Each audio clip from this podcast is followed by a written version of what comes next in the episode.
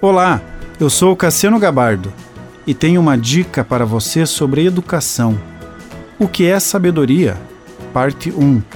Em Provérbios, capítulo 2, diz: Escute os sábios e procure entender o que eles ensinam.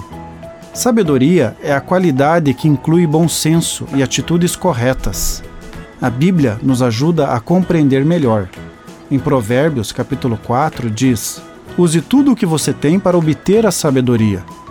Esse provérbio demonstra que vale a pena obter a sabedoria. Ela não tem preço. Na verdade, aqueles que não possuem são os que pagam caro com as atitudes insanas e complicadas de serem consertadas. Em Tiago, capítulo 1, diz: Se alguém tem falta de sabedoria, peça a Deus e ele a dará. Esse texto demonstra que a sabedoria está à nossa disposição. Também, em Tiago capítulo 3, diz: A sabedoria que vem do céu é antes de tudo pura, e é também pacífica, bondosa e amigável. Ela é cheia de misericórdia, produz uma colheita de boas ações, não trata os outros pela sua aparência e é livre de fingimento. Esse texto de Tiago demonstra as ações de quem é sábio.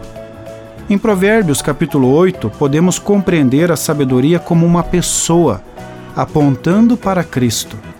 Assim como o texto descrito pelo apóstolo Paulo em 1 Coríntios 1 diz: Porém, Deus uniu vocês com Cristo Jesus e fez com que Cristo seja a nossa sabedoria. Cristo é o pão que nos alimenta o alimento é a palavra de Deus.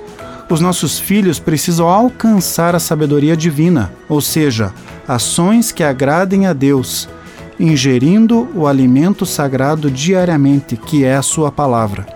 Continue abençoado, você que me ouve e toda a sua família. Gente grande cuidando de gente pequena. Oferecimento Centro Educacional Seduca. www.seduca.com.br